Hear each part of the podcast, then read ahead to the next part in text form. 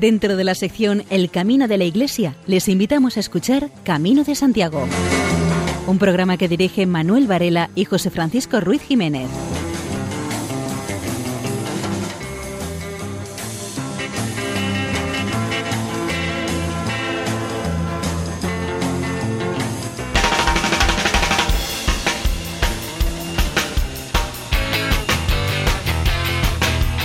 Queridos oyentes, les damos la bienvenida a una nueva edición del programa Camino de Santiago.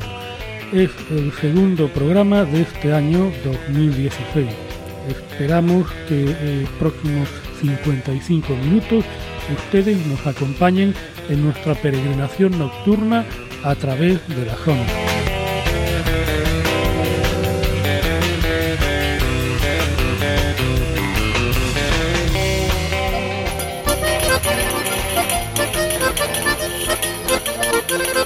Les ofreceremos nuestras secciones habituales, abundantes noticias y buena música.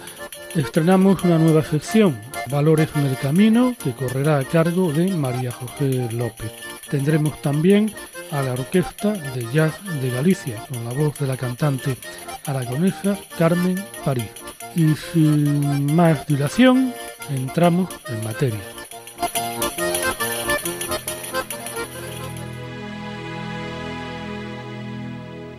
¿Cómo se agradecen las señales que aparecen en los momentos y en los lugares que realmente son necesarias? El camino siempre se agradecen las señales que van apareciendo en los, en los lugares donde todos son necesarios.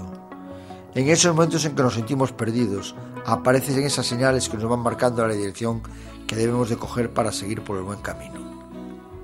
El camino nos habla constantemente, algunos no saben oírlo, no se han abierto a aprender todo lo que el camino nos dice de verdad que este es muy sabio y sabe hablarnos muy claro.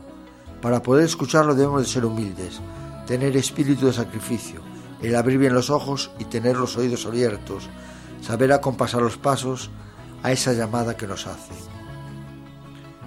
El camino nos habla por el sonido de los pájaros, el viento meciendo las ramas de los árboles, las gotas de rocío, con los que nos recibe cada mañana la luz de la luna, cuando nos despierta, cuando nos despide hasta el día siguiente la niebla que por la mañana cubre las montañas, el cuar de las ranas al pasar al lado de un arroyo, el sol que sale detrás de la niebla, el ruido de nuestros pasos sobre este. Todo esto es la conversación que nos da el camino a todos nosotros. Todo eso debemos de saber interpretarlo, de oírlo y saber lo que nos quiere decir. También nos hablan los bosques con sus sonidos característicos. De ellos sacamos nuestro alimento, la sombra que nos cobija, cuando el sol nos calienta al mediodía. Llegado el caso nos proporciona el calor para combatir el frío en esos días de invierno donde la escarcha o la nieve nos cubren con su manto el bosque. Todas estas cosas aparecen en el momento que son necesarias. Cuando vamos con el depósito casi lleno, la moral empieza a bajar. Si no paramos a escuchar el trino de un pajarillo del bosque, ¿a quién no le levanta la moral? A mí sí, desde luego. Cuando se nos ha acabado el agua y vamos pasando las canutas por la sed, siempre nos va a aparecer una fuente donde podemos saciar esta. Cuando la moral está muy baja, siempre vamos a encontrar una iglesia, una capilla, donde pasamos pasar, pasar un rato ante Jesús. Y si estamos solos, mejor. Esto nos, esto nos levanta la moral para cometer el resto de las etapas que nos faltan por hacer. Cuando necesitamos hablar con alguien, siempre se nos aparece un peregrino para poder conversar con él y seguir felices esta etapa. El camino no es solo flechas y mojones, las señales, hay muchísimas más, Solo debemos de tener todos los sentidos receptivos para poder percibir todas esas señales que el camino nos da.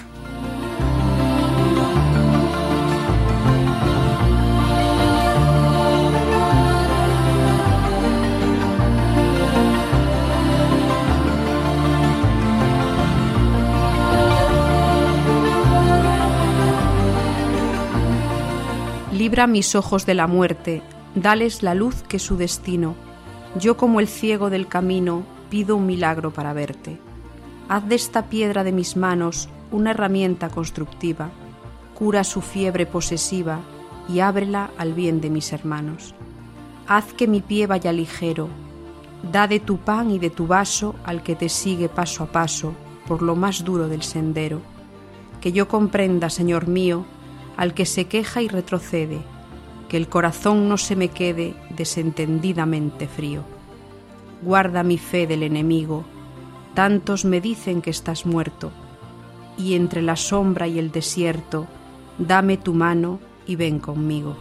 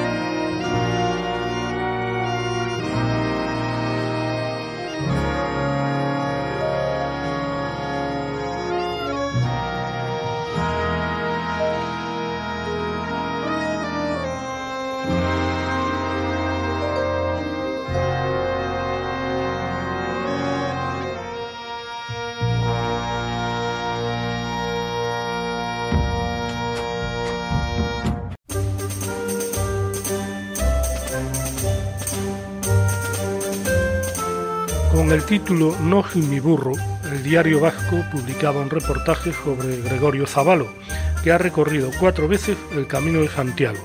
A pesar de la diferencia de edad, Gregorio Zavalo y Suti son como uña y carne. Uno tiene 76 años, el otro 8.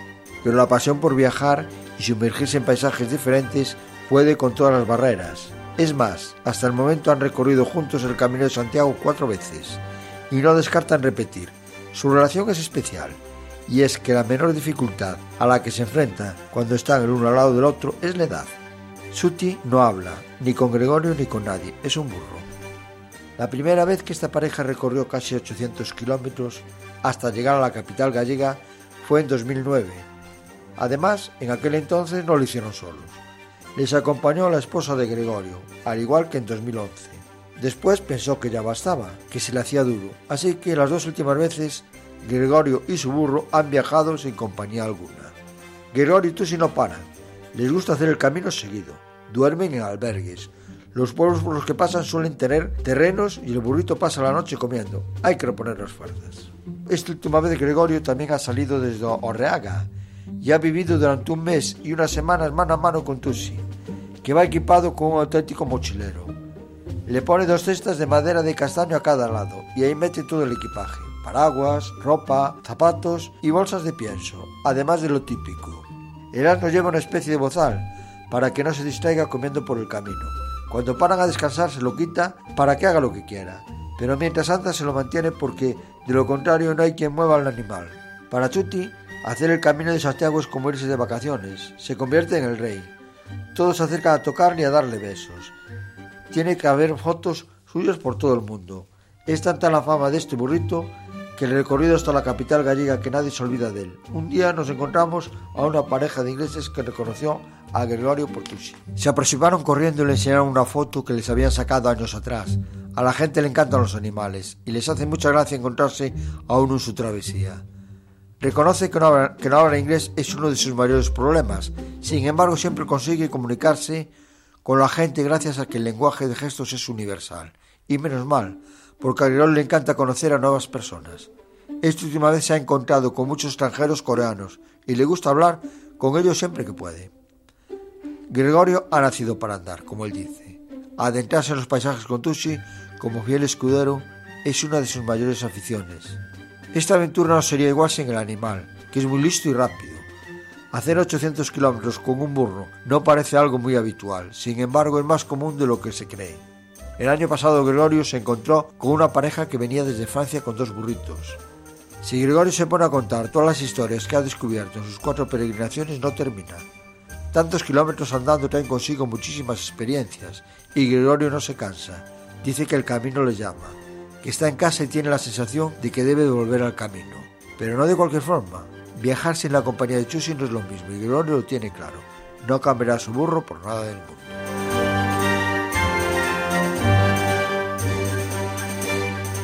El periódico La Voz de Galicia publicaba una información con el siguiente titular. Los reyes llegan este año por el camino de Santiago. Se refería a los Reyes Magos, y es que los peregrinos que hicieron la ruta jacobea en Navidad regalaron juguetes para niños necesitados. El protagonista es Manuel Rossi, de quien ya hablamos en este programa en alguna ocasión. Pues bien, hace cuatro años que Manuel Rossi experimentó una gran tristeza cuando el día de fin de año, en Santiago de Compostela, vio cómo los peregrinos cenaban en grupos reducidos y en silencio. Así que decidió que todos los romeros que llegaban a Santiago por cualquier camino tenían que celebrarlo juntos y decidió crear el Camino de Navidad. La idea es simple, reunir a todos los peregrinos en una cena en familia, en la que también suelen participar las personas que trabajan en la oficina del peregrino. La cita se ha convertido ya en una tradición que reúne a más de 200 personas. Pues bien, una de las participantes habituales, Deborah Fisher, decidió ir más allá y le dijo a Manuel Rossi que estaría bien que cada peregrino que participase en la cena fuese ella con un juguete para regalárselo a un niño de una familia sin recursos. Manuel Rossi no se limitó a recoger el reto, sino que hizo lo posible por ampliarlo. La primera determinación que adoptó fue la de involucrar en la campaña a todos los albergues de las distintas rutas, así como a bares y asociaciones relacionadas con el Camino de Santiago. Pero aún le parecía poco, así que decidió ir más allá y solicitó el apoyo de las instituciones, encontrando inmediato el respaldo del Jacobeo. Los juguetes se enviaron a la hospedería San Martín Pinario, en Santiago de Compostela, con la inscripción Cena Peregrina fin del año 2015. Las donaciones las recogieron los voluntarios de Cáritas para repartirlos entre las familias que consideraron más adecuadas. Los peregrinos que cada año optan por recorrer el Camino de Santiago en Navidad se convirtieron este año en Reyes Magos, en una demostración más del espíritu solidario del que hacen gala los peregrinos.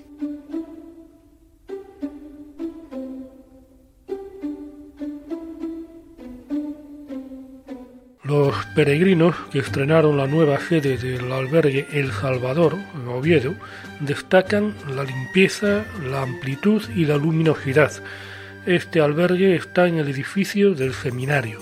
El nuevo recinto es un local de techos altos en forma de T con 15 habitaciones, 51 plazas y 600 metros cuadrados de superficie, más del triple que el antiguo local situado en la calle Santo Domingo y cerrado por el mal estado de sus instalaciones.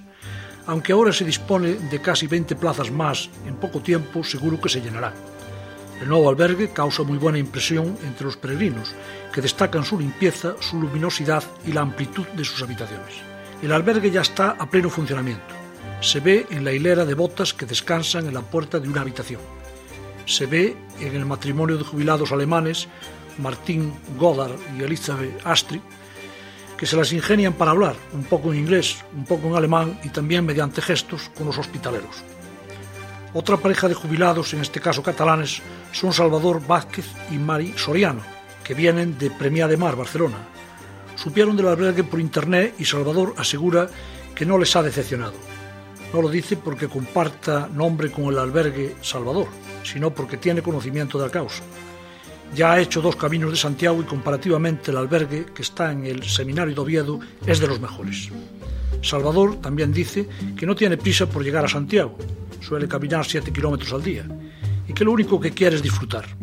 De lo que ya ha disfrutado, dice, es del albergue. Esta nueva sede nace de un acuerdo entre el Ayuntamiento de Oviedo y el Seminario. Esta ha sido una información que ha dado a conocer el diario La Nueva España.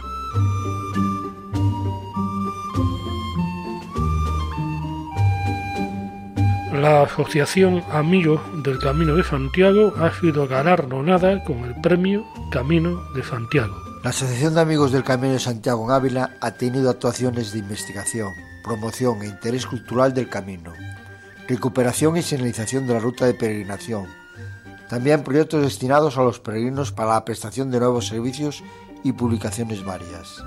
Esta asociación lleva 10 años de existencia contribuyendo al conocimiento del Camino de Santiago por la provincia de Ávila. Se han creado albergues en las distintas etapas del camino, fomentando así la colaboración de las administraciones con esta asociación para la creación de un patrimonio general del Camino de Santiago, así como una correcta señalización por la provincia. La Junta de Galicia estableció las bases reguladoras para la concesión en régimen de concurrencia competitiva de los primeros caminos de Santiago, que nace con el objetivo de dar un reconocimiento institucional a las iniciativas públicas o privadas dirigidas a conservar, mejorar y embellecer las diferentes rutas del camino, contribuyendo así a avanzar en la puesta en valor y en la sensibilización ciudadana en todo lo que se refiere a los valores y el patrimonio del camino. Los principales objetivos de estos premios son avanzar en la mejora del camino, especialmente en relación con sus itinerarios y contornos ambientales, paisajísticos y arquitectónicos, y su protección general y puesta en valor. Aumentar la sensibilidad ciudadana en relación con la relevancia de los valores del camino, estimular el conocimiento del patrimonio general del camino y fomentar la colaboración ciudadana en coordinación con las administraciones públicas. Se establecen distintas categorías, ayuntamientos, asociaciones del camino, pymes y al reconocimiento, la investigación, la innovación y centros de enseñanza.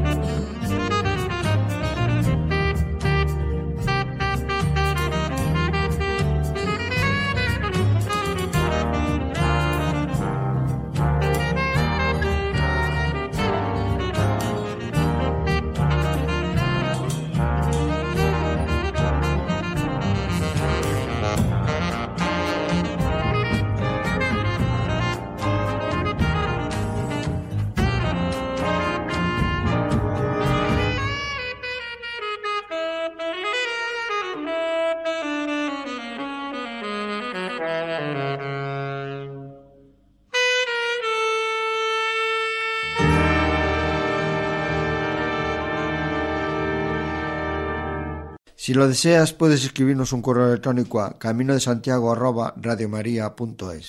Si nos comentas tus dudas o inquietudes acerca del camino, las contestaremos próximamente en una nueva sección dedicada a este propósito.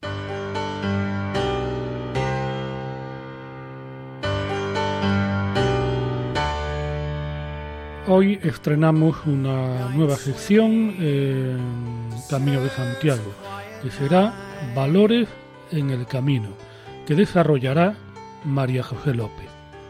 Peregrino, según la definición general, es aquel que hace un viaje a un lugar sagrado. Pero esta definición habla solo de la acción exterior del peregrino, y no es la más importante, sino la intención del viaje, la actitud interior del peregrino que es un hombre en búsqueda de la trascendencia, del encuentro con lo sagrado, de transformación espiritual. Lo esencial no es el viaje exterior, sino el interior. El viaje exterior es una ayuda importante para el exterior. El peregrino constata que la vida común a la que vuelve no cambió, pero él sí. Aprendió a ver esa vida bajo una luz diferente, a cambiar el ritmo de sus pasos, a centrarse por entero en el modo en que hace las cosas, a contemplar su quehacer cotidiano sobre el trasfondo de un horizonte vital, más amplio y quién sabe si con una meta más clara. Quedan también los compañeros de camino, muy a menudo como los mejores amigos para siempre jamás, no en tener que hacer cosas juntos, sino en calidad de compañeros de vida con los que comunicarse y encontrar de nuevo para poder ajustar de nuevo el paso del uno al otro. También queda la posibilidad de volver a hacer el camino, no de repetir la experiencia, sino de volver a cargar con la mochila y con la vida y llevarlas a Santiago, pero descubriendo nuevos modos de vivir el de siempre. Es muy aconsejable que al final de cada día se ofrezca un tiempo compartido de revisión. La revisión ayuda a caer en la cuenta de lo vivido, Compartirlo supone que la experiencia de los compañeros también puede arrojar luz sobre la propia experiencia. Concluido, es muy conveniente reservar un tiempo para repostar y evaluar la experiencia. Conviene hacer una evaluación como parte del mismo camino. El ritmo de la vida común suele dejar poco tiempo para reposar lo importante. El resultado feliz de una peregrinación en cuanto a manifestación cultural y los mismos frutos espirituales que se esperan de ella se aseguran disponiendo de manera ordenada las celebraciones y destacando adecuadamente las diversas fases. La última etapa del camino se debe caracterizar por una oración más intensa. Es aconsejable que cuando ya se divise el santuario, el recorrido se haga a pie, procesionalmente, rezando, cantando y deteniéndose en las estaciones que pueda haber en el trayecto. La conclusión de la peregrinación se caracteriza por un momento de oración en el mismo santuario o en la iglesia de la que se partió. Los fieles darán gracias a Dios por el don de la peregrinación y pedirán al Señor la ayuda necesaria para vivir con un compromiso más generoso la vocación cristiana una vez que vuelvan a sus hogares. La peregrinación finalmente no concluye al llegar al santuario o a la meta de peregrinación y de participar en los actos litúrgicos, o de firmar en el libro de peregrinos o de adquirir algunos recuerdos. Se trata de cobrar nuevo vigor e impulso para llevar y hacer presente la gracia de Dios al volver a casa, entusiasmar y alegrar a los miembros de la familia, de la comunidad que no pudieron asistir.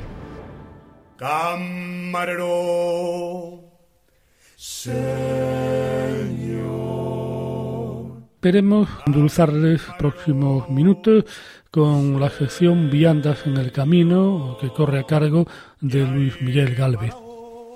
Pasando ya a los postres, podemos hablar del queso docebreiro, también conocido como queso cebrero, elaborado con leche de vaca, cuajo animal y cloruro sódico. Posee forma de hongo o gorro de cocinero de base cilíndrica, con un tamaño medio y su peso oscila entre 1 y 2 kilos. Apenas tiene corteza, que puede ser blanca o amarillenta para los tiernos, o enmohecida de color verde azulado para los semicurados. Si es tierno, la pasta es blanda, untuosa y blanquecina, y en los más curados la pasta es más que verdiza o desmenuzable. El sabor es ácido, un poco amargo, con aroma a mantequilla, y en los más curados sabor algo picante. Aunque es un queso típicamente gallego, tiene influencias de los quesos elaborados en la parte norte de León. Su sistema de elaboración artesanal, que se sigue perpetuando en el tiempo, utilizando aros de madera de castaño o abedul como moldes, denota su origen primitivo. La zona de producción exclusivamente artesanal se sitúa en Piedrafita y los municipios ubicados en los puertos del Cebreiro. Otro queso bien conocido es el queso de San Simón.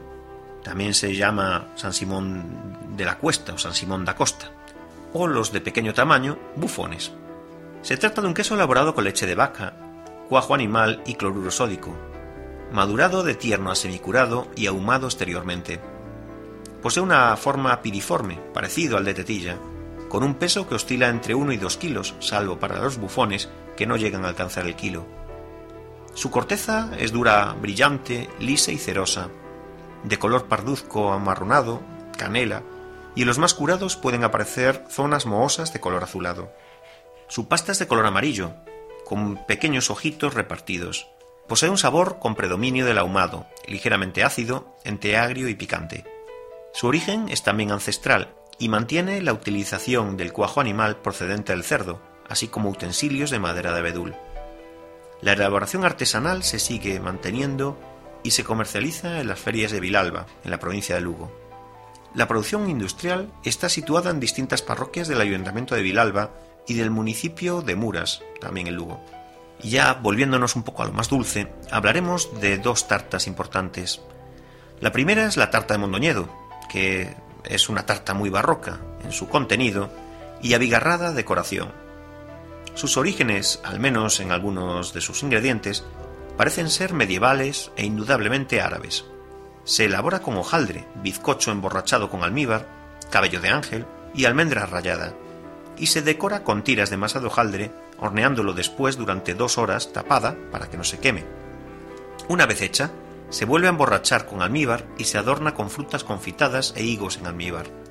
Se elabora en Mondoñedo, en pastelerías y de forma artesanal en los domicilios particulares para ciertas especiales. Finalmente, la tarta de Portomarín es una tarta de bizcocho con una masa de almendras, harina, azúcar y huevos cocida sobre una base de hojaldre.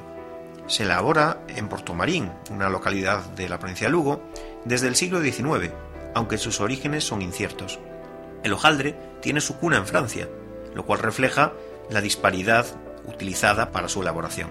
También se elabora en toda la provincia, aunque es Portomarín el lugar de más arraigo.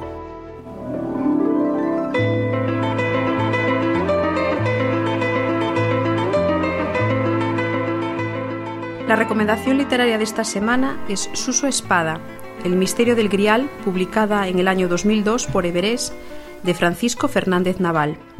El protagonista central de esta historia, Suso Espada, relata cómo un miembro de la Asociación de Amigos del Camino de Santiago visita su centro de trabajo, la agencia de detectives Nabucodonosor, para encargarle que investigue la desaparición del Grial del Cebreiro, el vaso por el que Jesucristo bebió el vino en la última cena. Así, a lo largo de los capítulos, el lector recorre con Suso diferentes puntos del Camino de Santiago, que visita en la búsqueda de pistas, además de ir descubriendo nuevas desapariciones en las iglesias y un conjunto de personajes que le acercan información al joven detective. Cuando se encuentra a punto de completar el rompecabezas que lo llevará a la solución del caso, Suso es raptado por los autores de los robos, detrás de los cuales también se esconde una red de tráfico de inmigrantes. Se trata, en fin, de una novela de misterio con ocasionales alusiones a hechos actuales o a la obra de ciertos escritores, sobre todo gallegos, en la que se tiene la oportunidad de saber más sobre el Camino de Santiago o la corte del rey Arturo. Las principales características de las ilustraciones son la creación de unas figuras humanas bastante estilizadas. El cromatismo empleado, con abundancia de grises y colores fríos, se presta a hundir en el misterio que envuelve toda la narración sobresalen de una manera significativa los elementos de los diferentes ambientes del camino que se describen en los textos, como los paisajes, los espacios interiores, que cuentan con referencias en este relato. El autor, Francisco Fernández Naval, nació en Orense en 1956, es licenciado en Filosofía y Ciencias de la Educación y fue uno de los fundadores de los grupos de teatro Rúa Viva y Caritel. Como autor de literatura para adultos consiguió diferentes premios y además para el lector joven ha publicado varias obras. La ilustradora de esta obra, Beatriz García Trillo, de Coruña, es profesora de arte y realizó trabajos de ilustración para diversas revistas, además de implicarse en el mundo del cómic.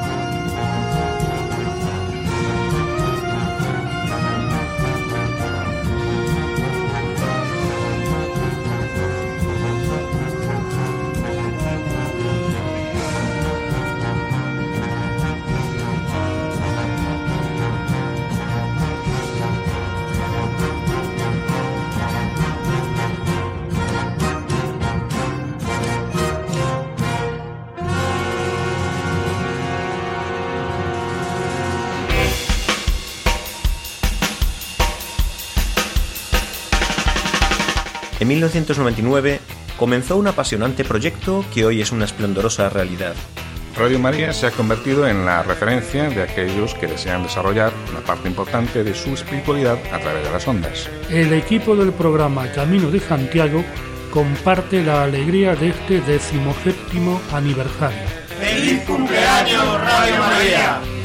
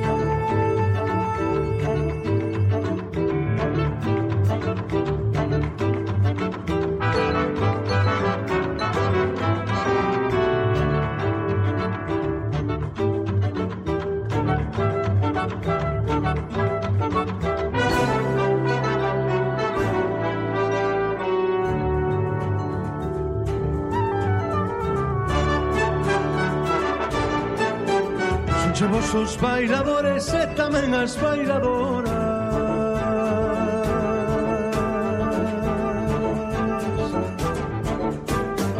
Son chevos os bailadores e tamén as bailadoras. Los días da miña vida vin as bailas tan xeitoras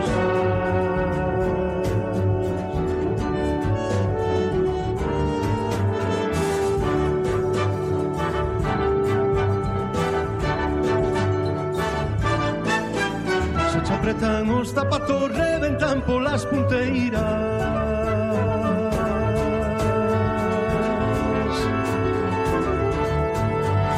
Se apretan os zapatos reventan polas punteiras. De su corazón no baile vai danzar todo o que queiras.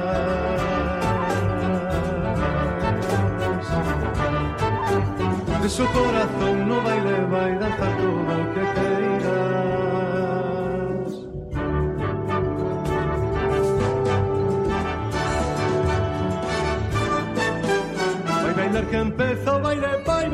quero mañá manhã.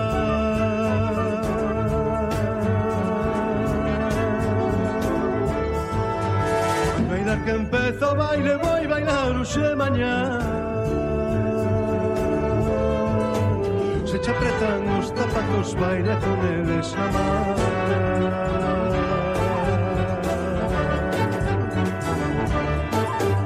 Se che apretan os zapatos, baila con eles a mar.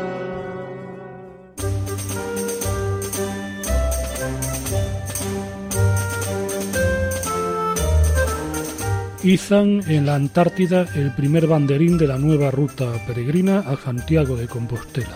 Nos informa la voz de Galicia. El primer domingo del año se celebra en la base Antártida Española Gabriel de Castilla, situada en la isla de Excepción, la ceremonia izado de banderín de la primera peregrinación desde la Antártida a Santiago de Compostela. Además, se descubrió la señal Sacobea en el tótem de la base, que indica la distancia entre ambos puntos, 14.075 kilómetros, y marca el punto de inicio de esta nueva ruta jacobea, la más larga de las existentes en la actualidad. El acto en el que estuvieron presentes tanto dotación del buque Espérides como del contingente del Ejército de Tierra, así como personal científico que participe en la presente campaña antártida española, concluyó con la interpretación de unos acordes con una gaita gallega. Posteriormente, y ya en el interior del módulo de vida de la base, se leyeron el párrafo del libro primero del Codex Calistinus y unas estrofas del poema La Preciosa. Estos textos ahondan en la dimensión universal del Camino de Santiago, como con ramales provenientes de todos los lugares del mundo, y muestran la total apertura de raza, color, ideología o religión para aquellos que quieren iniciar su peregrinación a Santiago de Compostela. La puerta se abre a todos. Ahora la señal instalada en el tótem de la base permanecerá de modo indefinido como testigo mudo de que la base española será el inicio de este camino antártico a Santiago. El banderín será retirado una vez finalice esta campaña 2015-2016 y retornará a España con el contingente del Ejército de Tierra. Cuando regrese, realizarán una peregrinación simbólica a Compostela y posteriormente será devuelto a la Federación Española de Asociaciones de Amigos del Camino de Santiago. Finalmente quedará en el Museo Catedralicio Compostelano como símbolo representativo de este proyecto. A la base antártida española se le ha dotado de un sello sacobeo y las correspondientes credenciales para que los peregrinos antárticos que deseen iniciar su camino desde la isla de Excepción puedan acreditar su punto de partida con este sello a partir de ahora. La ruta será documentada en su trazado marítimo, siguiendo por una parte la derrota del buque Espérides desde la isla de Excepción hasta su base en Cartagena, y en segundo lugar desde Cartagena hasta Santiago de Compostela, siguiendo los caminos históricos y tradicionales. La documentación de la primera ruta correrá a cargo del Instituto Hidrográfico de la Marina, mientras que el Instituto Geográfico Nacional se encargará de la segunda. De este modo se dotará a esta nueva ruta sacobea del necesario carácter oficial para ser reconocido como uno más de los caminos a Santiago de Compostela, aunque con una evidente exclusividad de los peregrinos que la hagan. Antonio Arribas publicó en Hito, la revista de la Asociación Burgalesa de Amigos del Camino, un comentario sobre la noticia. No es que sea precisamente un ortodoxo de las peregrinaciones, mas mi digestión sí se ha ralentizado. La Armada colabora con una nueva ruta del Camino de Santiago desde la Antártida a través del Bío Espérides. Dos veces, dos, he tenido que releer el artículo y diez minutos he tardado en reaccionar. Lo tienen claro. La Armada Española colabora con la Federación Española de Asociaciones de Amigos del Camino de Santiago para la creación de una nueva ruta peregrina con inicio en la Antártida, lo que daría lugar a la ruta jacobea con mayor longitud existente en la actualidad. Entiendo perfectamente a los de la Armada, pobrecitos, allí confinados con noches interminables y días eternos, donde supongo tendrán mucho tiempo libre, y la imaginación, cual aurora austral, puede hacer que sueñen con un mundo de colores e ilusión o idealicen con ninfas presenciales el bello atardecer. Es entendible. Pero la federación se brinde a ello, a mi parecer, no resulta muy comprensible. Tenemos ya un nuevo problema estadístico. Puede ocurrir que el pingüino emperador desplace a italianos y coreanos del ranking, encima sin embajador. Como hay muchos diagnosticados sin tratamiento, ya veo que irá alguien con nervudo callado, mochila profiláctica, pasamontañas de Goretex y raquetas en los pies quejándose de todo. No encontrar albergues abiertos, no se les facilita una manta, lamentos por flechas ocultas bajo el hielo, ausencia de ventorros, porrón, tortilla española. Ciudadanos que ante la primera cellisca llamarán a los civiles para su rescate, que para eso pagan impuestos, Saldrá a los medios alguien defendiendo que desde tiempo inmemorial de allí partieron cientos, ¿qué digo cientos? Millares de peregrinos ilusionados, ateridos, caminantes con gran sufrimiento atravesaron hielos y glaciares para desembocar en gallumbos ante la plaza del Obradoiro. Lo que pasa es que, como Aymerich Picot no hizo referencia de ellos en el códex, ha quedado la cosa bastante descafeinada. Pues nada, labor de investigación, cartografía al canto, subvención oportuna, guía que no falte y alejó, otro milagro más del camino y de una federación más para los caminos del frío. Ánimo a las asociaciones de amigos del Camino de Santiago para que no frenen sus aspiraciones de copar titulares esperpénticos como tampoco desfallezca en amparar caminos inventados. Ultrella, lo siguiente será hablar con la NASA para ratificar que desde Marte también se puede apadrinar una ruta expiatoria aún más larga. Los milico peregrinos, que llegarán en primavera al Obradoiro tras recorrer 14.075 kilómetros, primero navegando en el Hespérides y tras dejar atrás el olor acre del mar, concluirán los últimos 20 a pie, pese a que porten credencial ACO. Sepan que la Compostela, pienso yo, no se la tramitarán, en Santiago hasta ahora son muy solemnes con ello. Últimos 100 kilómetros andando o 200 en bici o a caballo. De surcar mares y océanos, por fríos que sean, no dicen nada. Tranquilos, la sonrisa del apóstol desde lo alto de la puerta del perdón está más que asegurada. Hasta aquí el comentario de Antonio Arribas.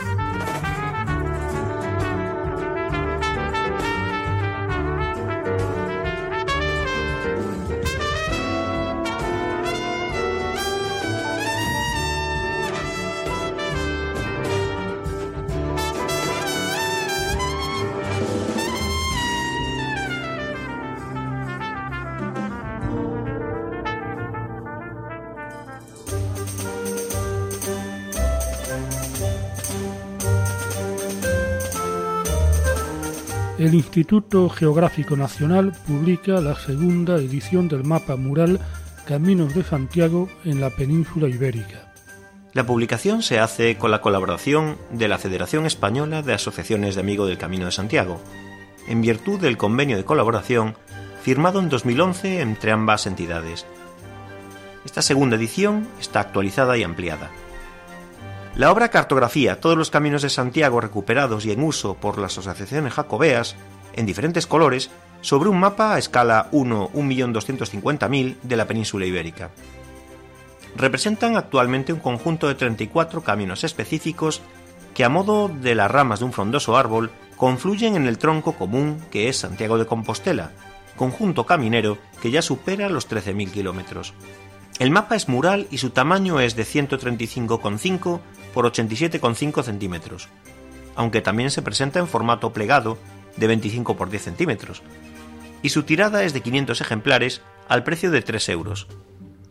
La Federación ha colaborado con el Instituto Geográfico Nacional aportando los itinerarios de cada camino cartografiado en ficheros KML, los cuales habían sido reportados con anterioridad a la Federación por las asociaciones respectivas en los más diferentes soportes.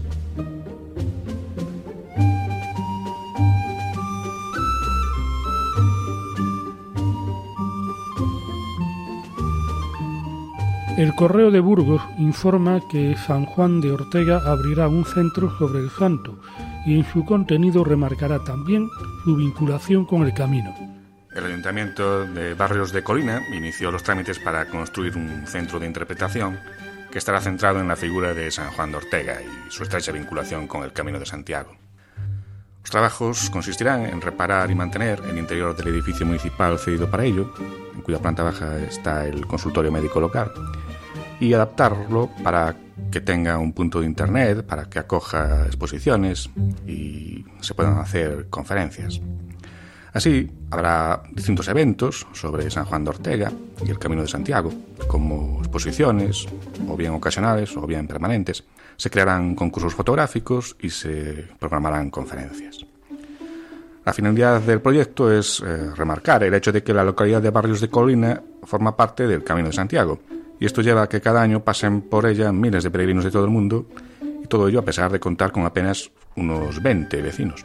Por otra parte, el monasterio de San Juan de Ortega, destacado en clave en el conjunto de espacios del Camino de Santiago, a su paso por la provincia de Burgos, está también en plena rehabilitación.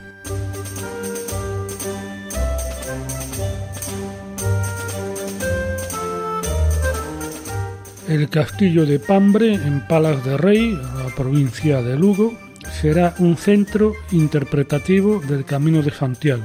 El castillo de Pambre ya luce en todo su esplendor, las obras de restauración del edificio están finalizadas y también está decidido el destino que se le dará a esta joya de la arquitectura medieval gallega. Además de albergar una exposición con los objetos encontrados en las excavaciones arqueológicas, la fortaleza será un centro interpretativo del Camino de Santiago. Los trabajos de restauración y el acceso al interior de la edificación ya están finalizados, pero lo más probable es que el castillo no se abra a las visitas hasta por lo menos la primavera. La razón es que aún quedan por invertir durante los próximos meses diferentes partidas para acabar de adecuar tanto el interior como el exterior.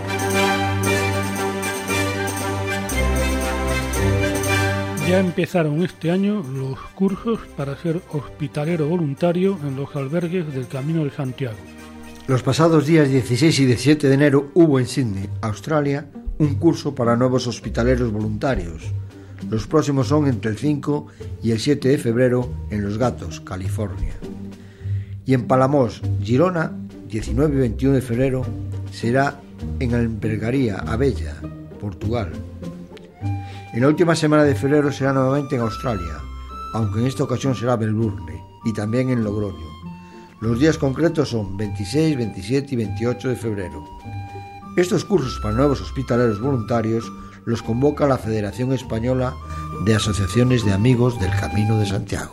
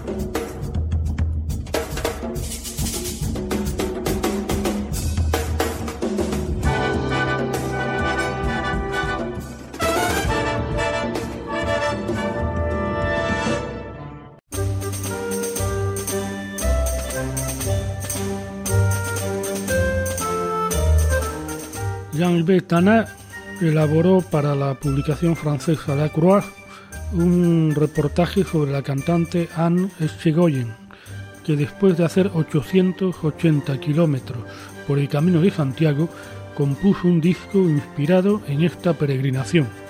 Anne Chegoyen no se había imaginado que completaría el camino hasta que lo hizo el año pasado, llevada por una conjunción de necesidades. Y además se comprometió con Credo, el Departamento de Música Religiosa de Universal Music, que producirá el fruto de esta experiencia de peregrinar. La cantante, nacida en 1980, no es una desconocida.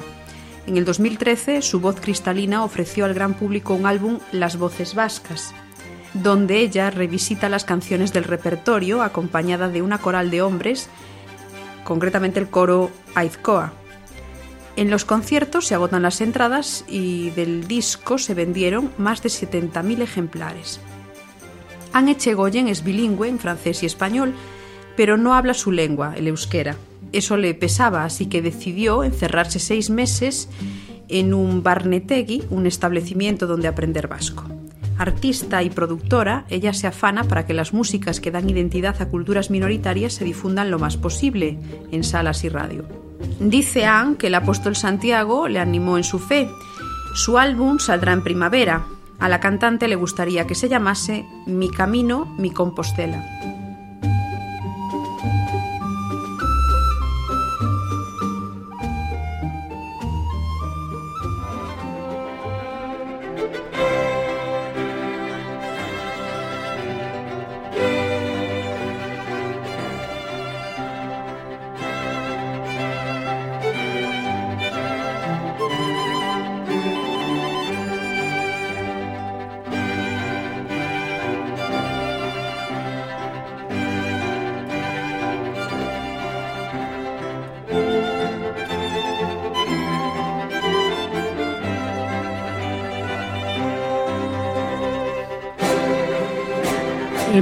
Hemos llegado al final de este programa.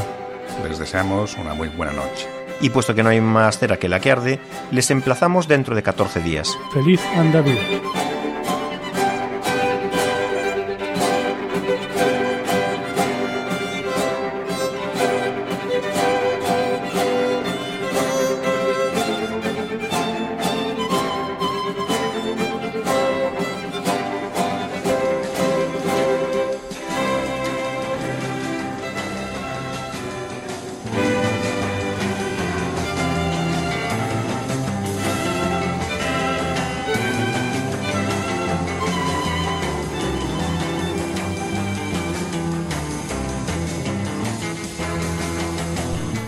Escuchado en Radio María Camino de Santiago, dirigido por Manuel Varela y José Francisco Ruiz Jiménez.